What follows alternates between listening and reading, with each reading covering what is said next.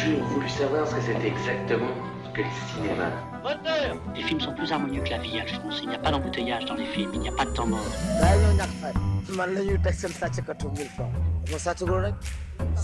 Tous les cinémas du monde, tous les cinémas du monde. Sophie Torlotin.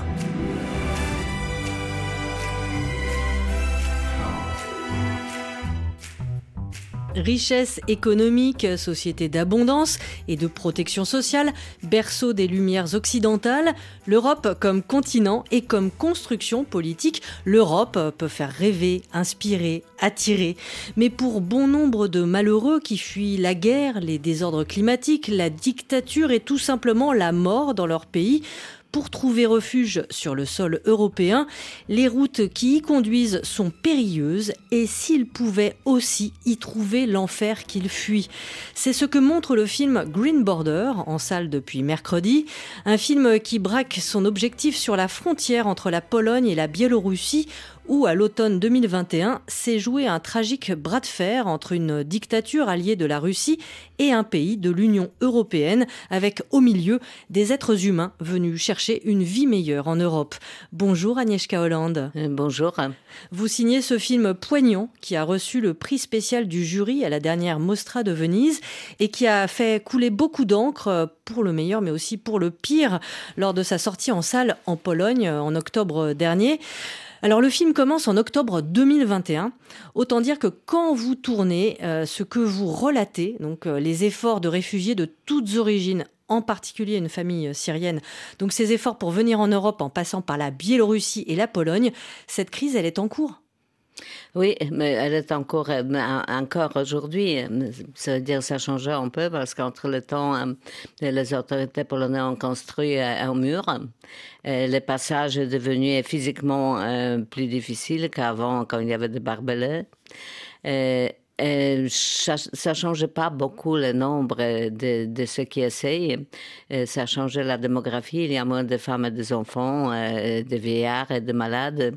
Et, et on avait pas mal au début euh, parce que c'était le couloir qui apparaissait comme, un miracle. En comparaison avec Méditerranée, ça avait l'air si facile et si euh, sécure hein, que beaucoup de gens exactement fragiles s'y sont précipités. Mais vous avez ressenti du coup, quand vous avez, comme euh, tout un chacun, comme citoyen et comme citoyenne polonaise, quand vous avez, euh, voilà, évidemment entendu parler de de cette crise en octobre 2021, tout, vous avez ressenti très très vite euh, une urgence à filmer? Oui, c'était presque immédiat parce que la réaction, euh, au moment qu'on euh, c'était clair, c'est devenu clair euh, que c'est que c'est une action préméditée, orchestrée par par Loukachenko, par le dictateur biélorusse, mais en même temps qui- qui- qu'il y a beaucoup de gens qui ont pris cette cette route. J'ai vu la, la, la réaction du gouvernement polonais d'époque.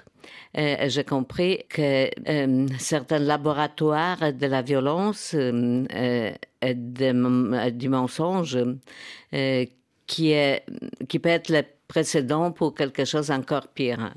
J'ai compris que euh, autant que Poutine ou Kachenka et les autres dictateurs utilisent euh, la manipu- manipulation des migrants, des réfugiés pour ces biais politiques, euh, parce qu'ils ont compris à 2015 que c'est très facile de déstabiliser l'Union européenne et plusieurs pays exactement en, appuyant cette question migratoire. Autant le gouvernement polonais veut utiliser aussi ces gens-là pour euh, créer l'atmosphère d'angoisse, euh, euh, de- de- d'attaque à la sécurité nationale. euh, euh, et tout de suite, ils ont enfermé la zone autour de la frontière. Ils ont créé une espèce de l'état de siège qui était pratiquement illégal parce qu'on n'avait pas de raison euh, constitutionnelle pour faire cet état. Les gens n'ont pas réagi, la population n'a pas réagi. La population polonaise. Oui, polonaise. Et ni d'ailleurs les médias, parce qu'il y avait l'interdiction d'y aller pour les organisations humanitaires et pour les médias aussi. j'étais choquée à quel point euh, les médias se sont soumis. euh, Aussi facilement? Oui, euh, c'était après Covid. Je me suis dit, on se retrouve dans le nouveau monde où les gouvernements autoritaires auront vraiment une facilité énorme de faire ce qu'ils veulent. Euh, ils ont lancé la propagande qui a déhumanisé euh, les réfugiés en les présentant comme euh, les terroristes, violeurs, pédophiles, et zoophiles même, parce que le ministre de l'Intérieur, certain Monsieur Kaminski, a fait une conférence de la presse où il a présenté les faux photos d'une personne arabe copulant avec la vache pour montrer que c'est le danger pas seulement pour la sécurité, mais aussi pour la moralité du pays. Et je me suis dit, eh ben non, on peut pas laisser ça comme ça. Ils ont euh, empêché de, voir qu'est-ce qui se passe, d'avoir des images.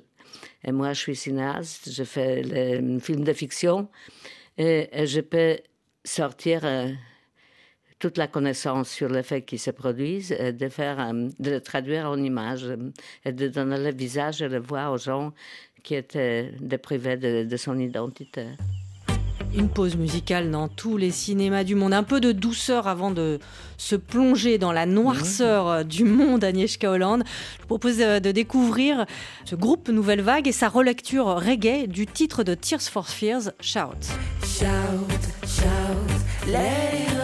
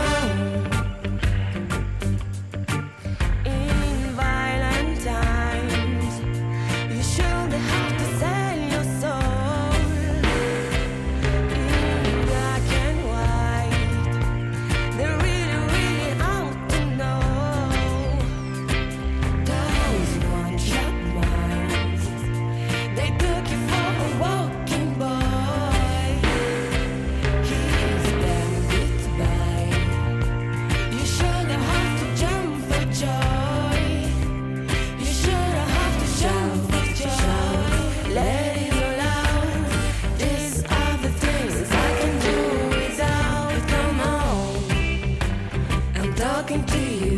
Come on.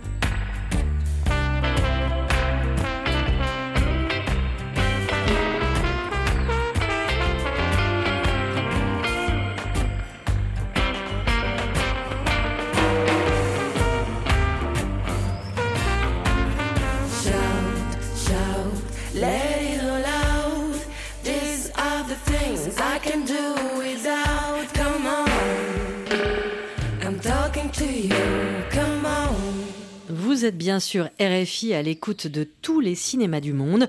Je suis en compagnie d'Agnieszka Hollande pour parler de son nouveau film Green Border. لا حبيبتي مو سويد هيك شو عرفك؟ لأنه نحن رايحين أول شي على بيلاروسيا ومن بيلاروسيا على بولونيا ومن هنيك بوشنا لعند عمكم بالسويد لكي لكي شوفي بيلاروسي بيلاروس هات هاتيني الموبايل شوفي حاجتي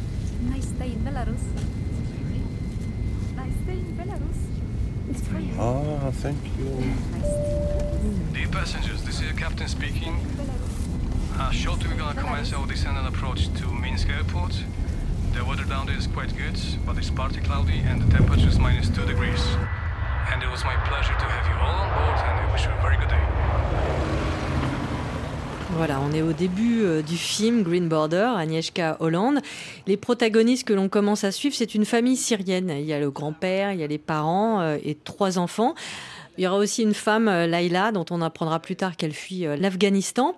Alors, dans cette séquence, donc ils sont dans un avion, et ils arrivent à Minsk, la capitale de la Biélorussie, et ils sont, l'exprime, ils sont soulagés de pouvoir ainsi arriver tranquillement en, en Europe, de pouvoir gagner si facilement l'Europe. Oui, ils ont plein d'espoir. hein. Ils ont plein d'espoir, d'autant plus que peut-être il y avait des gens qui ont passé euh, avant eux et il y avait des messages que c'est facile, que c'est bien. Euh, le membre de, leur famille qui les attend en Suède euh, et qui a payé les frais de ce euh, voyage, c'est d'ailleurs assez souvent que surtout dans la première vague de, de migrants, c'était surtout les Syriens, c'était surtout ceux qui ont eu déjà la famille, par exemple en Allemagne, quand Madame Merkel a accepté un million de, de réfugiés syriens en 2015, ils ont reçu un statut spécial de résidents, mais sans le droit de réunir les familles. Et comme ça, cette route géniale que Lukashenko a, a leur donnée, c'était une occasion vraiment, finalement, pour se réunir.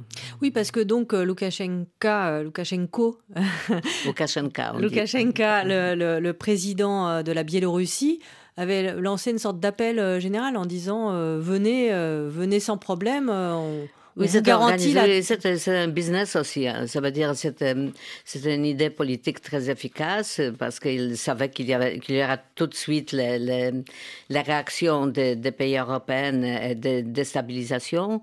Ça a dû être aussi de, de Poutine, qui d'ailleurs, euh, ma- maintenant, il envoie les, les, les réfugiés, les migrants par Moscou. hein avec des visas des étudiants. Après, ils passent en Biélorussie ou ils vont vers Finlande. Ça veut dire qu'ils ont créé le nouveau couloir et ils manipulent. Mais en tout cas, c'était aussi le business parce qu'il a fallu payer les visas payer les billets d'avion, payer le taxi ou le transport vers la frontière. Euh, après, souvent, de payer les gardes frontières biélorusses qui ont facilité le passage vers la Pologne. Et, et bon, les, les- les pays s'enrichissent un peu à, à cette occasion aussi. Donc il y a du cynisme et Mhm. effectivement une logique euh, économique vers cette, avec cette entreprise de déstabilisation euh, de euh, l'Union européenne. Donc à un moment, d'ailleurs, on, on voit le formateur des gardes frontières parle d'une guerre et de ces réfugiés comme des balles de Poutine. Oui. Il a peut-être pas totalement tort. Enfin, il, est, euh, il a un discours euh, totalement outrancier, euh, parlant effectivement de ces réfugiés comme étant pédophiles, zoophiles. Enfin, euh, voilà, je ne sais plus, euh, on, on en passe. Mais de fait, il y a une sorte de guerre hybride en fait à ce moment-là. Oui, c'est assurément euh, l'élément de la guerre hybride, comme je dis, très efficace et bon marché. Parce qu'on peut le faire sans dépenser les, les sous à, euh, pour Dans des les- munitions. Oui, c'est ça. Mais par contre, euh, le contraire, on s'enrichit.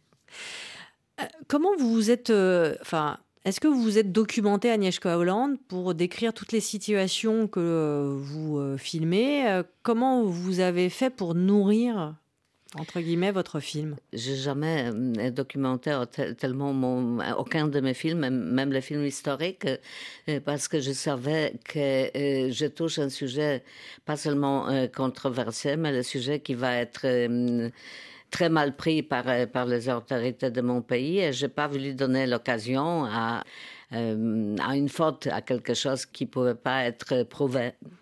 Et comme ça, oui, ben, j'ai parlé à beaucoup de gens, de beaucoup de témoins, de- des habitants des de lieux, des, activistes, euh, des réfugiés aussi. Euh, J'ai euh, vu beaucoup d'enregistrements de témoignages des réfugiés. À la fin, on avait aussi la possibilité de, parler à quelques gardes frontières qui, euh, sur anonymat, nous ont voulu témoigner. Parce qu'eux aussi sont la victime de la situation et souvent, il, il agit euh, sur les ordres euh, et contre, son, contre sa nature, contre son gré. Il y avait quand même euh, aussi beaucoup de reportages, euh, de points de vue différents. Ça veut dire on a réuni, on a réuni vraiment beaucoup, beaucoup, beaucoup de, de faits, des images, et des témoignages. Alors ces réfugiés, donc ils, ils arrivent, ils atterrissent à Minsk. Ils ont prévu un, moyen de transport pour aller jusqu'à la frontière avec la Pologne. Et là, il y a tout un, terrible jeu de va-et-vient, presque de ping-pong. C'est presque ils sont ballottés entre la frontière euh, de la Biélorussie et la frontière polonaise. Ils ils se retrouvent pas dans le, à un moment, ils se retrouvent dans le no man's land, mais ils sont entre deux séries de barbelés. Oui, euh, ben, ils sont poussés euh, par. euh, D'abord, de son propre gré, il part euh, de Biélorussie en Pologne, qui est l'Union européenne, qui est ce paradis qu'ils ont entendu si longtemps.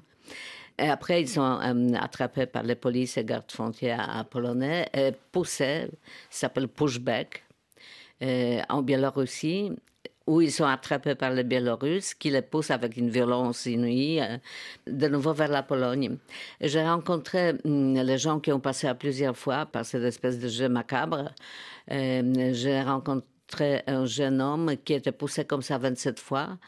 Et je peux vous dire que j'ai jamais vu l'homme si brisé et si blessé. Il était, c'était une épave humaine. Il, a perdu complètement le, le, le foi dans l'humanité. C'était, terrible. Et beaucoup de ces gens-là qui ont passé par ça c'est- sont traumatisés. D'ailleurs, tout le monde est traumatisé. Mm. Les, les gardes frontières, beaucoup, euh, ont- ceux avec qui je parlais, euh, ont eu les, les signes de, de stress post-traumatique. traumatique. Aussi les habitants et les, euh, euh, les activistes qui sont confrontés à des situations extrêmement dramatiques, aux choix vraiment impossibles. Et Ils sont aussi sur la pression énorme. Et bon, je, je, je vais lui montrer ces trois points de vue. C'était pour moi important de, de donner la voix à tous les acteurs de cette situation et de, de montrer à quel point euh, ça touche leur euh, humanité. خلاص يا زلمه احنا عم طيزنا غلبات تصوري اساسا ما جلسينا بشرم يانا بس كل ما حيوان فر والتاني قلنا حامن خرابترين باسبورت دنياي للجنة ISIS came and um, bad neighbor reported me for allegedly living with another man. And they push people off roofs or stone them for that. My wife and I fled to the mountains. My wife came back to her parents, But I couldn't take any chances. I have to have asylum. I can't go back there. They will kill me. Les Bélarusses nous battent et ils nous poussent. Go Poland, go Poland. Et les Polonais, eux, ils nous saisissent et ils nous forcent sur les murs de barbelés. Ils, ils nous traitent comme si on était des ballons. Nous, on veut juste avoir une vie normale. Vivre. I could stay all alone by myself in Kabul and wait for the Talibans, or I could run away. I'd like to stay in Poland. You know, my brother worked with you, Polish people, and praised you so much. différents témoignages euh, mm. dans votre film Green Border Agnieszka Holland, des témoignages donc de réfugiés euh, face caméra. Ça, c'est de ces témoignages-là, de différentes situations. La dernière femme que l'on entend, elle vient probablement d'Afrique, elle est enceinte. Euh, ça, fait partie des, des témoignages que vous aviez recueillis euh, préalablement avant de tourner? Oui, oui, oui. Je l'ai- on avait beaucoup plus de témoignages. J'ai choisi quelques-uns qui sont bon, Qui sont emblématiques expriment, oui, mhm, emblématiques. Euh, les acteurs l'ont ont dit euh, avec avec avec beaucoup d'émotions, bien sûr, hein, parce que les acteurs dans ce film. euh, après certains moments, il, il, y avait, c'était un peu comme un, un- psychodrame, surtout que beaucoup euh, entre eux, c'était les ex-réfugiés. Euh, Et aussi la femme, euh, l'actrice polonaise euh, qui joue Julia, la- l'activiste psychologue. C'est une actrice très célèbre en Pologne, mais qui a aussi travaillé dans les forêts avec les activistes, qui a, qui a aidé les gens sur place. On a donné beaucoup de la liberté aux acteurs de, de, de, faire dans, dans, dans, la scène ce qu'ils sont qu'il faut faire. D'improviser, donc de, du coup. D'improviser, oui, de, de, faire une espèce on a tourné long euh, plan séquence, euh, comme ça ils pouvaient faire pratiquement ce qu'ils ont voulu. Hein.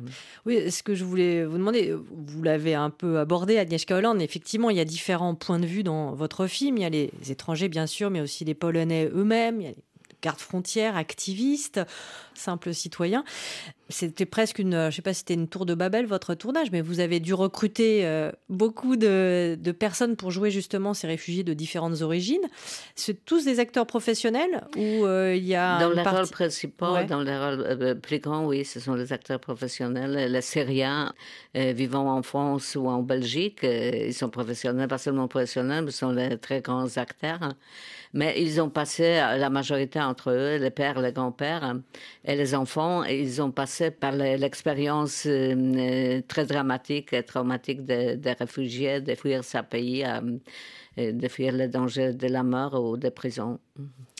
Alors, s'il y a cette tension à cet endroit particulier du sol européen en 2021, à Agnieszka Holland, donc entre la Biélorussie et la Pologne, dans cette zone de forêt, c'est aussi parce que c'est lié à une politique particulière où vous craignez que, d'une manière générale, les pays européens, l'Union européenne qui aime bien se voir comme étant euh, la patrie des Lumières et euh, des droits de l'homme, voilà, dresse en fait de toute façon des barbelés, des murs pour essayer de rendre ces frontières infranchissables.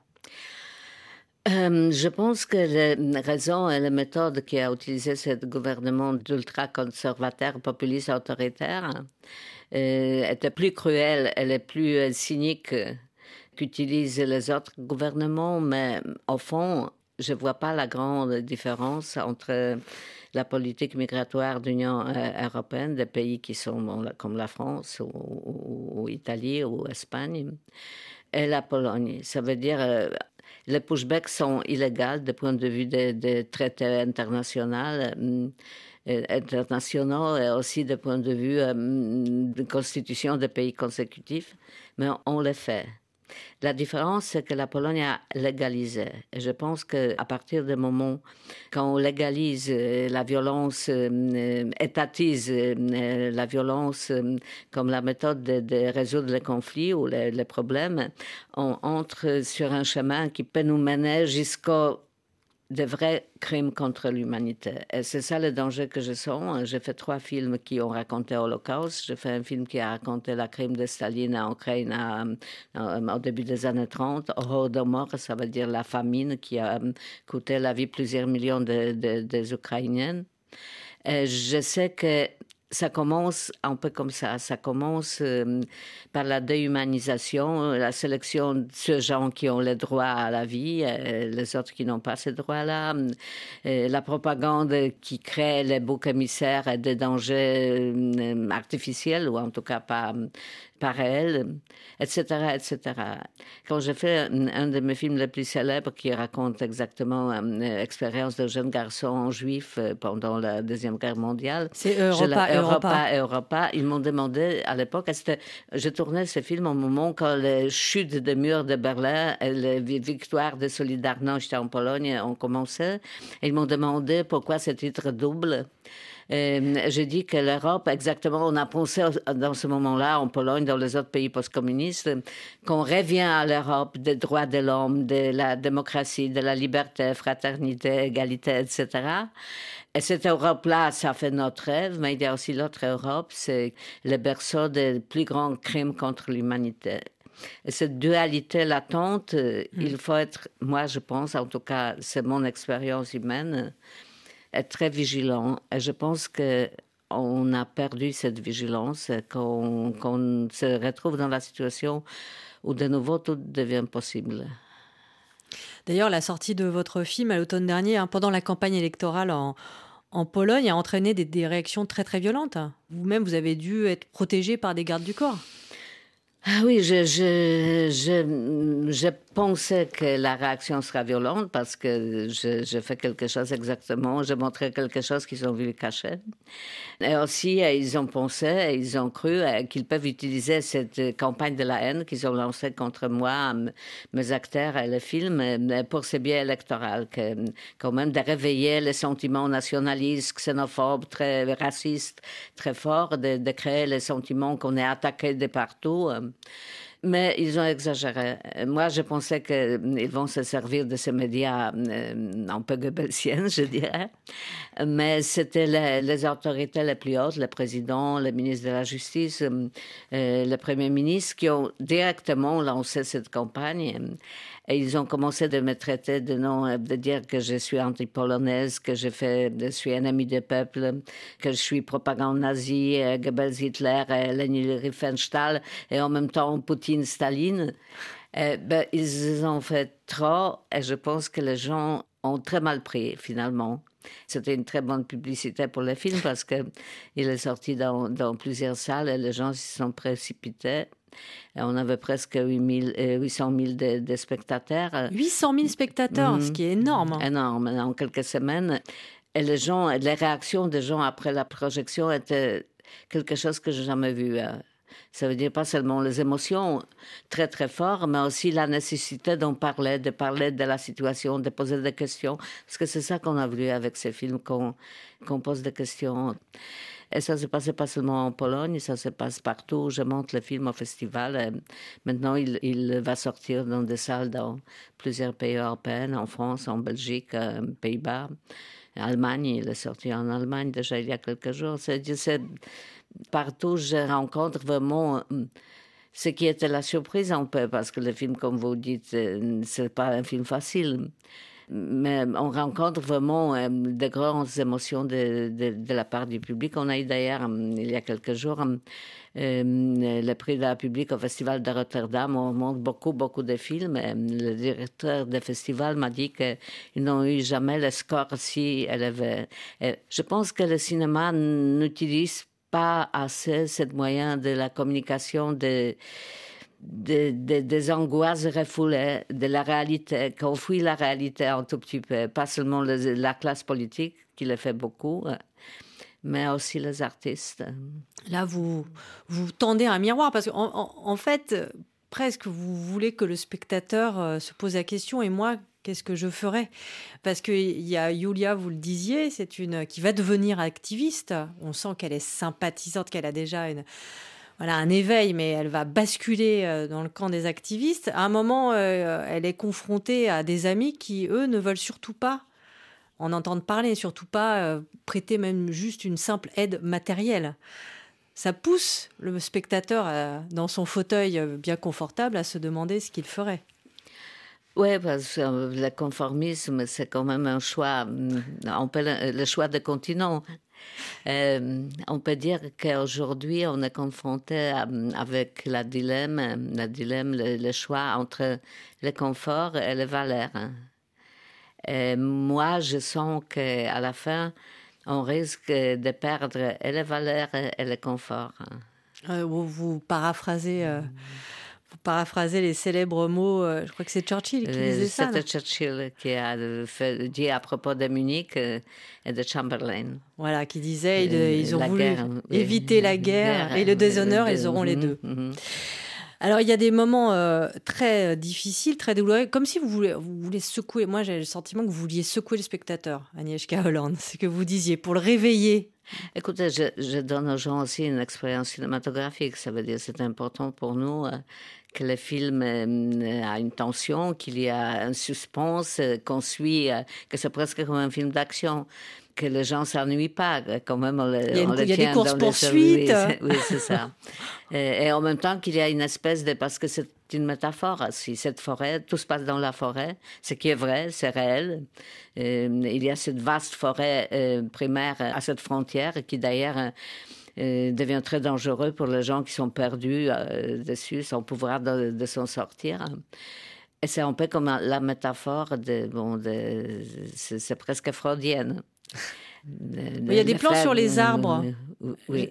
Comme si c'était euh, voilà, c'était la nature est immuable. Les, les- les arbres sont les témoins, en fait, presque les seuls témoins de- des atrocités qui, qui s'y Oui, déroulent. d'a- d'ailleurs, des victimes de la situation aussi, parce que pour construire les murs, euh, les autorités ont vraiment euh, détruit euh, ben, une grande partie de cette forêt qui est un trésor européen de, de la nature. hein. Euh, oui, les arbres sont aussi les victimes. Alors, on l'a pas encore dit, Agnieszka Hollande, mais euh, l'image est en noir et blanc, très contrastée. Ce choix, c'est pour renvoyer à d'autres euh, tragédies, d'autres temps? Oui, on a vu qu'à certains moments, euh, ben, d'abord, euh, ben, pour contrôler esthétiquement ces récits, les blancs et noirs nous paraissaient beaucoup plus euh, utiles. Mais aussi, j'ai vu qu'à certains moments, on perd la notion de temps. On ne sait pas si dans 2022, euh, 21 euh, ou à 1942. Parce que l'imagerie de, de la Deuxième Guerre mondiale, euh, de Holocauste, euh, ressortait tout le temps euh, pour les gens qui y habitent. euh, C'est un plaie qui n'était jamais complètement cicatrisé. C'est un trauma qui touche toute la population d'une certaine façon, même dans la troisième, quatrième génération. Oui, c'est pour ça il y a des plans de boulot. Ça me fait penser aux forêts de boulot. Euh, il y a aussi des, des séquences de répit, voire de communion, comme euh, ici avec euh, des adolescents euh, polonais dont la famille accueille trois jeunes Africains. Vous connaissez Papa Wemba? Kofi. Non, mais Papa Outé, Stromae? Stromae. Ouais, c'est- non? vieux, mais on l'écoutait avant. Mais Wojtek, il fait de la musique, mais polonaise. Jure? Ah ouais? Ah ouais? Attends, tu rappes? Ah ouais. Enfin, si tu veux. Si tu veux, je beatbox et tu rappes. T'es chaud? Maintenant? Ouais, maintenant là. Vas-y, vas-y. T'es chaud? Ouais, ok, ok. 3, 2, 1. Et... Ej, yo. A. Yo, sprawdź, e, ta treść się niesie Jeden, drugi, trzeci, każdy siedział w lesie A. Składam tu te wersy, ale nie bój się mordo U mnie jesteś bezpieczny, biało-czarny Ja King Yang, z tobą teraz mogę tutaj mordo tworzyć gang Yo i super beatbox i może cię nie znam, ale złączył nas hip-hop chaud Eh, wesh. C'est vraiment pas mal. hein. Non, mais il est chaud Il est chaud de ça, toi Moi, non. On sait pas faire ça, nous. On n'a pas ton. Et euh, les gars, vous connaissez Mourir mille fois Ouais, C'est Ah, bien incroyable. sûr. Eh, trop bien. Bah, de ma playlist. de ma playlist. Moi, je connais pas. mais c'est- Arrête connais pas. Attends, je vais le mettre. sérieusement. Tout le monde la connaît Non. Bien sûr que tu la connais Ah ouais, ok. Ça me dit quelque chose, mais je connais pas le texte. hein. Je plie quand tu plies, je pleure quand tu pleures, je crie quand tu plies, alors ton deuil c'est mon deuil. Je vis quand tu vis, un cœur pour un cœur, puisque je brille quand tu brilles, alors je meurs quand tu meurs. Alors voilà, un moment de, de répit, enfin de, de joie euh, dans ce- votre film Green Border, Agnieszka euh, Hollande. La musique comme euh, élément euh, de partage universel? Oui, c'est une situation euh, qui a lié vraiment euh, une famille euh, polonaise euh, riche a accueilli euh, en secret, clandestinement. euh, ils étaient francophones. euh, les enfants de la famille euh, étaient élevés dans l'école euh, française en Pologne. Ils ont parlé langue couramment. Et d'un coup, ils ont retrouvé les, ces intérêts communs. euh, et C'était la musique exactement. D'un coup, c'était pas les réfugiés et les, et les Européens, c'était des jeunes gens euh, qui ont eu les mêmes besoins, les mêmes, les mêmes intérêts et, et- et certaines euh, amitiés naturelles euh, qui étaient liées entre eux. Ils sont doués, hein, avec le rap. Oui, Ça, le, c'est- le- ça, le c'était jeune écrit polonais, aussi. il a fait, ce- il a improvisé cette, cette rap-là. Et l'autre, euh, euh, l'Africain, il a, il a fait bi- Du euh, beatbox. oui, Donc c'était pas écrit sur votre scénario alors? Non, on savait quel rap euh, euh, français, be- belge, congolais on va utiliser, mais, euh, mais on ne savait pas qu'ils seront capables de le. Bon, C'est vraiment euh, un moment de grâce. ah, oui, c'est formidable. Et du coup, on va écouter ce titre, donc donc Youssoufa, Mourir mille fois.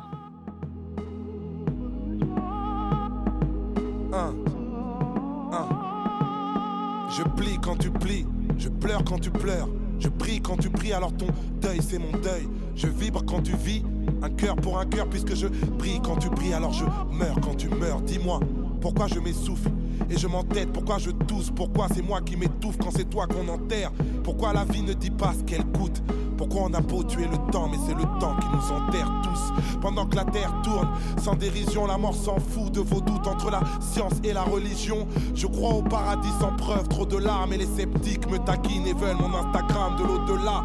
J'ai des rêves en dollars, c'est percutant, mais je ne cherche pas à gagner des thunes, moi je cherche à gagner du temps. Mon tourment n'est pas un effet de mode. J'avais la vingtaine, j'écrivais des chansons du genre Youssoufa est mort. Énorme, personne ne sait ce que mon cœur regrette. Hein. Personne ne connaît mes rancœurs secrètes. Je crée mes propres modes. J'ai pas de modèle et pour me sentir immortel, je vais aux enterrements des croque-morts. Entre la scène et la mosquée, je traîne beaucoup de remords. Je mène une double vie. Est-ce que j'aurai une double mort? Et les gens ne croient que ce qu'ils voient. Moi j'ai perdu tellement de proches, j'ai l'impression de mourir mille fois. Mourir mille fois. Mourir mille fois. Mourir mille fois. Laisse-moi croire qu'un au revoir ne nous sépare jamais. Mourir mille fois. Mourir mille fois. Mille fois. Et on repart sans que le temps nous répare. Alors je parle de nos proches, du temps qui les emporte, du temps qui laisse des marques et puis des masques que l'on porte. Nos bravoures et nos larmes, nos amours et nos drames. Le poids de nos parcours, le poids de nos 21 grammes. Nos trous noirs et nos flashs, nos coups bas et nos crashs. Et tout ce qu'on dit tout bas et tous les combats que l'on cache. Car peu importe de vivre tout, de vivre droit, de vivre fou, de vivre froid, puisqu'on va mourir mille fois. Et même en mille phrases, je te jure, les mots me manquent. Et même en mille phrases, toujours la mort qui me hante. Chacun son propre vide. Quand on enterre un être cher, on enterre aussi une partie de sa propre vie. Un deuil est un deuil, j'essaie pas de faire la diff. Quand on est jeune, on ne meurt pas, on perd la vie. Loin des vices à la mode, je marche seul, même si je sais que marcher seul, c'est un peu s'entraîner à la mort. Alors j'ai vraiment l'air anéanti. Quand on m'a dit que les derniers seront les premiers, disons que j'ai ralenti. Repenti mais jamais trop faible. Je vous laisse croire en vos psys, laissez-moi croire en mon prophète. J'ai trop de frères qui me relèvent à chaque fois que je me penche. Mais trop de frères qui me crèvent et qui me plantent. Je repense à Tupac et Biggie. Le rap game te souhaite la mort et à ta mort il fait des t-shirts à ton effigie. Me réfugie jamais dans la rancœur. Papa, je te porte dans ma tête et Malik te porte dans son cœur. Mes souvenirs sont vides à ton enterrement. Je ne pleurais pas mon père, moi je pleurais le grand-père de mon fils. Les sacrifices nous rendent avisés. On ne sait pas vraiment de quoi on est fait tant que l'on n'est pas brisé. Mais on se relève toujours, tu le vois. Même si perdre autant de proches donne l'impression de mourir mille fois. Mourir mille fois.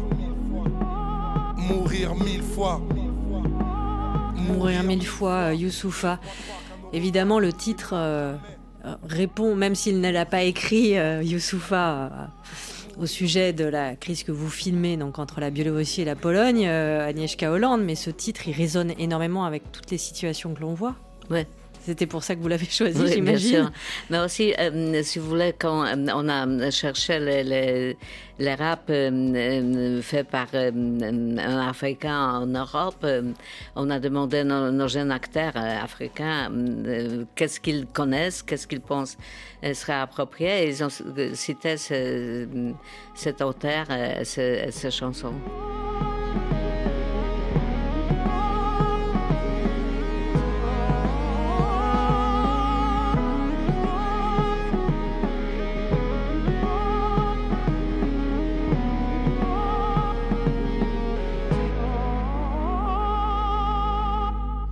Donc euh, Youssoufa, originaire de, RDC. On, on vous sent vraiment en empathie avec, évidemment, avec ceux que vous filmez, Agnieszka Hollande. Peut-être que ça, alors je ne sais pas si ça fait écho d'autres situations, autres temps, mais vous aussi, vous avez connu l'exil. J'imagine évidemment pas du tout dans ces, ces mêmes circonstances. Mais vous avez dû quitter la Pologne. Euh, oui, j'ai dû quitter la Pologne, ou plutôt je ne pouvais pas revenir en Pologne parce que j'étais hors de la Pologne euh, en montrant mon film en Suède euh, quand le général Jaruzelski, en décembre euh, 81, a déclaré l'état de guerre et a arrêté beaucoup de, de- de- des opposants, des membres de Solidarność. Et moi, j'ai pris les paroles à l'extérieur, je donne des interviews défendant les, les opposants. C'était impossible pour moi de revenir euh, dans mon pays sans être euh, immédiatement arrêté.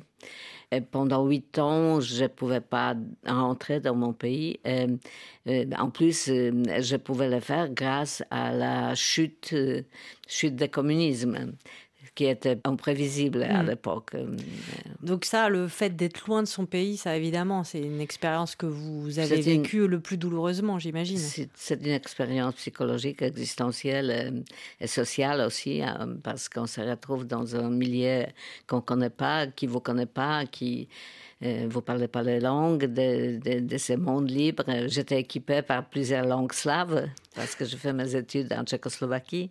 Et J'ai appris russe à l'école. Mais bon, c'était pas très utile en France euh, ou aux États-Unis.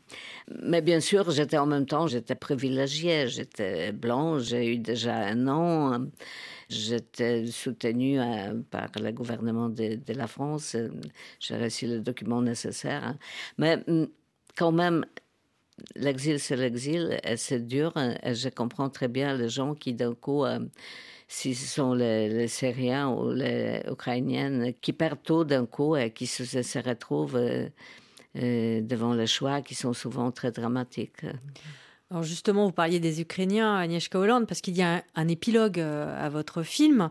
Les mêmes situations euh, de familles fuyant la guerre, les mêmes visages d'enfants, euh, de parents, euh, voilà, complètement dévastés, mais cette fois accueillis, pour le coup, par les Polonais. C'est en février 2022, après le déclenchement de la guerre en, en Ukraine.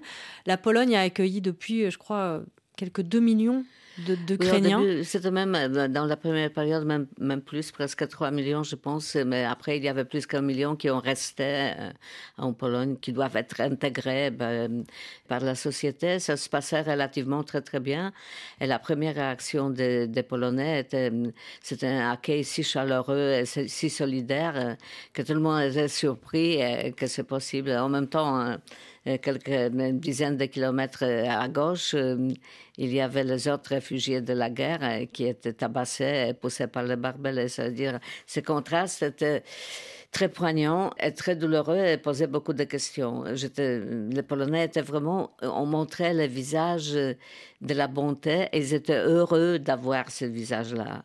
Euh, mais euh, et ça montrait aussi, euh, si vous voulez, que c'est pas un pays xénophobe, mais que le racisme est toujours présent. Euh, je pense que c'est le problème européen, le problème mondial, le racisme aujourd'hui, qui monte dans de façon incroyable un peu partout. C'est aussi le racisme de la police tunisienne contre les Africains d'Afrique subsaharienne.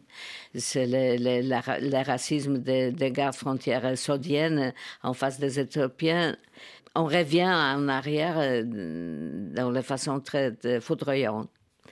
En tout cas, je- je- ça montre aussi que si la Pologne est un pays qui n'est pas très riche, euh, était capable de- de- d'intégrer, euh, de, de prendre soin euh, de millions de réfugiés, ça veut dire que on a des ressources. C'est pas qu'on n'a pas de ressources pour l'accueil. On veut pas. C'est qu'on ne veut pas, effectivement. Oui. Mais alors, dans ce cas-là, quel est le pouvoir de l'image? Euh, Parce qu'à un moment, vous, vous le montrez dans votre film Green Border, Agnieszka Holland, des activistes qui filment ce qui se passe. Et on a le sentiment que c'est dérisoire, enfin que c'est à la fois nécessaire et en même temps dérisoire parce que ça ne change pas. Vous, en même temps, ce que vous dites déjà, l'accueil du votre film, ça donne de l'espoir, un accueil très bon, les prix du public, l'espoir que des images peuvent au moins réveiller des consciences, Oui, je quelques consciences? Au moins quelques-uns. Au moins quelques-uns. Je, je, je, je, je dis toujours que je ne pense pas qu'un film peut changer le monde, mais il peut changer le monde de certains gens. Et J'avais, une- il y a, j'étais à Bordeaux il y a quelques jours, et une jeune spectatrice euh, euh, m'a dit, euh, très bouleversée après le film, elle m'a dit, euh, euh, vous vous, peut-être vous, vous, vous n'avez pas changé le monde, mais vous aviez euh, changé ma vie. Et avoir le témoignage comme ça, ça vous donne vraiment le- l'espoir que le cinéma, c'est pas seulement le divertissement, que c'est pas seulement euh, le moyen de raconter les histoires ou de, de montrer la beauté des images, mais, euh, mais c'est aussi un, un moyen de la communication aux âmes humaines qui est très fort et qu'on n'utilise pas assez, je pense. Alors, vous avez tourné un film sur l'Holodomor, hein, vous le rappeliez, le génocide par la faim perpétré en, en Ukraine dans les années 30. Vous allez, je crois, entamer le, le tournage d'un biopic sur Franz Kafka, c'est oui. ça? Oui, c'est une espèce de biopic, on peut, on peut peut-être pas, j'espère pas conventionnel, Euh, mais Kafka m'intéresse, ça veut dire Kafka est très proche euh, pour moi comme l'homme et comme, comme l'artiste. Depuis euh, mon adolescence, je peux dire que je lis pour la première fois quand j'avais 14 ans. Après, quand je faisais le choix d'école euh, où aller pour euh, apprendre le cinéma, euh, la Prague était un choix très naturel aussi à cause de Kafka. Mais vous avez une fascination pour les années 30 Ou Les années 30. euh, C'est non. l'alerte, c'est l'alarme. L'année 30, c'est pas tellement la fascination, mais c'est le sentiment que c'est là où il faut chercher euh, l'œuf de serpent. L'œuf de serpent. Agnieszka Holland, merci. Votre film Green Border vient de sortir en France, en Belgique et depuis aussi quelques jours en Allemagne en entendant sa sortie dans d'autres pays européens. Merci encore Agnieszka Holland. Merci beaucoup.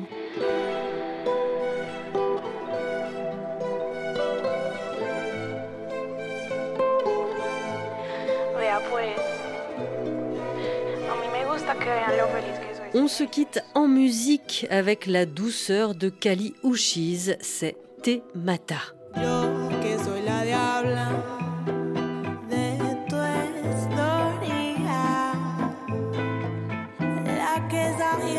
Para volarme me tocaría encontrar mis propias alas.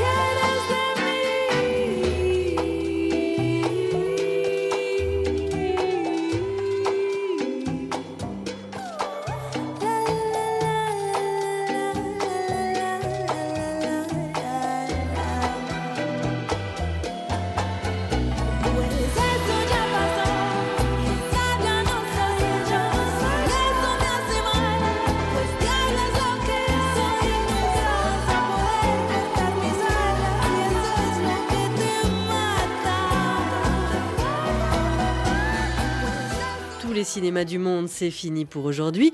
Au micro, Sophie Torlotin, à la réalisation Apolline Verlon. Rendez-vous samedi prochain, même heure, même cinéma. Je serai en compagnie de Lina Swalem et de sa mère, la comédienne Hiam Abbas, pour le documentaire Bye Bye Tibériade. Et d'ici là, bonne semaine à tous.